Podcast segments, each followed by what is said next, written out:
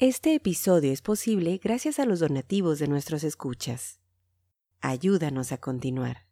Gracias.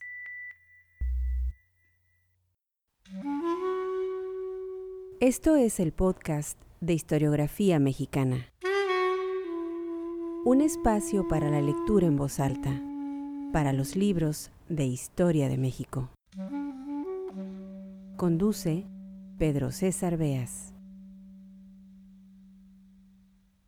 Los comentarios a esta serie dedicada al libro México Viejo de Luis González Obregón los puedes escuchar en el episodio número 33. Los Pasquines.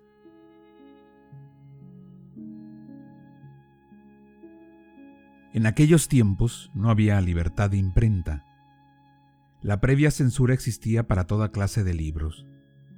Los autores cuando publicaban alguna obra tenían que hacerla preceder por lo menos de dos o tres aprobaciones, y las indispensables licencias del ordinario, que era la eclesiástica, y del superior gobierno, que era la de la autoridad civil. En una época en que predominaban esas trabas a la libre manifestación del pensamiento, nada tiene de extraño que los cobardes anónimos y los groseros pasquines fueran los medios de que se valían muchos para ejercer sus venganzas, censurar abusos o satirizar en versos más o menos festivos los defectos de particulares, de gobernantes y aún de los altos dirigentes de la Iglesia.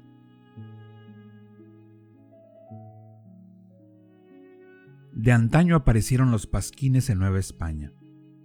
Consumada la conquista, mientras la Ciudad de México se reconstruía, los vencedores se retiraron al cercano pueblo de Coyoacán. El reparto del botín fue la manzana de la discordia entre los soldados de Hernán Cortés.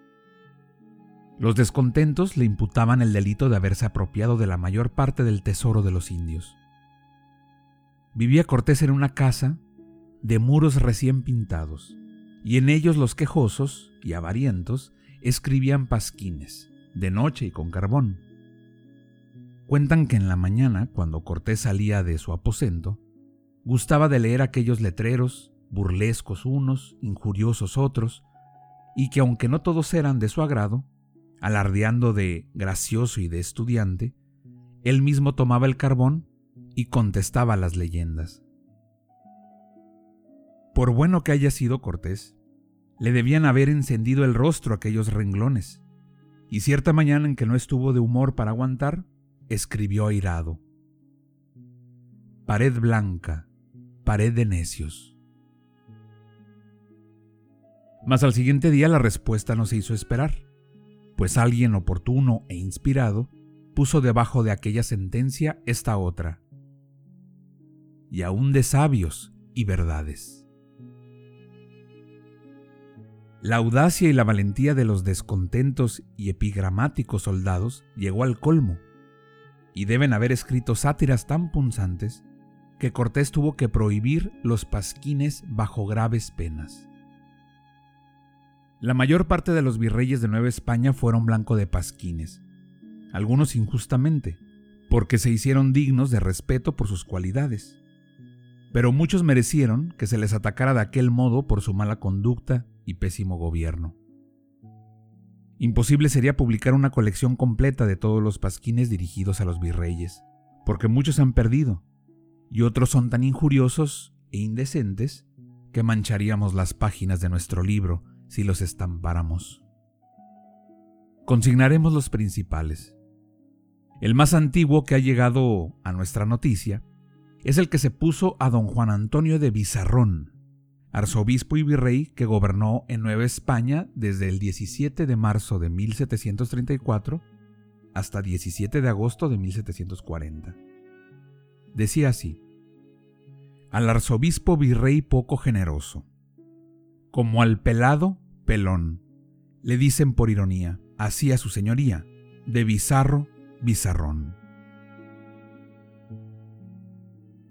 Uno de los virreyes más queridos en México fue don Bernardo de Galvez, conde del mismo apellido, quien gobernó la colonia desde el 17 de junio de 1785 hasta el 30 de noviembre de 1786. No se escapó, empero, de los Pasquines. Estuvo casado con doña Felicitas, a quien por haber nacido en Nueva Orleans llamaban la francesita. Aludiendo a esto, ya que Galvez era muy conocido en Nueva España desde antes de empuñar el bastón del virreinato, pues aquí había comenzado su carrera militar, le dirigieron un pasquín que decía, Yo te conocí, Pepita, antes que fueras melón, maneja bien el bastón y cuida a la francesita. Junto con el conde de Galvez vino un inspector llamado don José Espelata, hombre de genio áspero, lo mismo que su mujer, quien fue víctima de otro pasquín, que así rezaba. El virrey muy bueno, la virreina mejor, el inspector el diablo y su mujer peor. El conde de Galvez fue muy popular en la colonia. Su carácter alegre y festivo le atrajo las simpatías de los mexicanos.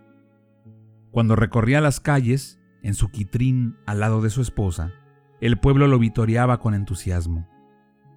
El buen conde, según parece, gustaba de estas manifestaciones y procuraba exhibirse en todas partes, en los paseos, en los teatros, en las plazas de toros, en fin, en todos aquellos sitios en que podía ser aclamado.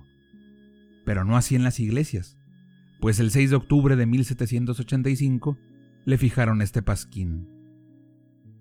En todas partes te veo, menos en el jubileo. Sin embargo, como ya hemos dicho, muchos pasquines fueron injustos. Por ejemplo, al virrey don Manuel Antonio Flores, que fue buen gobernante, protector de los hombres de letras y de los sabios, le fijaron entre otros pasquines el mes de junio de 1788 el siguiente. Señor Flores, peor usted que sus antecesores. El propio sucedió a don Juan Vicente Güemes Pacheco de Padilla, segundo conde de Revillagigedo, virrey cuya memoria sería inmortal en México. Un gobernante tan ilustre y honrado no necesitaba que le dieran consejos como este de un pasquín que apareció entonces. Güemes anda derecho, porque el pueblo está en acecho. El virrey mandó contestar al instante, tan derecho andará que a muchos les pesará. Y en efecto, les pesó a muchos, principalmente a los criminales como a Blanco, Quintero y Aldama, asesinos de don Joaquín Dongo, a quienes se formó breve sumaria y fueron condenados a la última pena. El 14 de septiembre de 1810, tomó posesión del virreinato el señor don Francisco Javier Venegas, Inmediatamente se le puso en las puertas de palacio este pasquín, que aludía al peinado de furia con que se presentó y al traje que llevaba. Tu cara no es de excelencia, ni tu traje de virrey. Dios ponga tiento en tus manos, no destruyas nuestra ley. Venegas ordenó que se contestara con esta décima. Mi cara no es de excelencia, ni mi traje de virrey pero represento al rey y obtengo su real potencia. Esta sencilla advertencia os hago por lo que importe. La ley ha de ser el norte que dirija mis acciones. Cuidado con las traiciones que se han hecho en esta corte.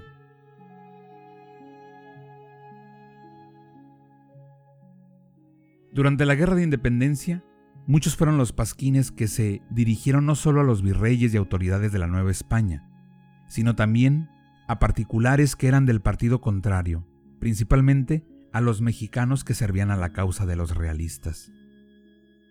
Muchos pasquines podríamos todavía copiar, pero los insertos son suficientes para que se tenga idea del ingenio de sus autores, quienes, como vivían en una época en que la previa censura pesaba sobre toda clase de escritos, acudieron a esa arma de mala ley, cobarde por estar escudada bajo la impunidad del anónimo. Por curiosidad, y por ser tal vez el último pasquín de la época colonial, vamos a reproducir enseguida uno que se puso debajo de la leyenda de un cuadro que existía en la Real Fábrica de Tabacos. Representaba la pintura a España, y a esta ofrecía un mundo Hernán Cortés, El artista había colocado al pie de las figuras el dístico siguiente. Dijo un genio al mirar tan grande hazaña, Este es Hernán Cortés, esta es España. Don Juan Camilo Mendival le agregó en 1821. Y dijo el tiempo que las glorias mide, Este es Hernán Cortés, este Iturbide.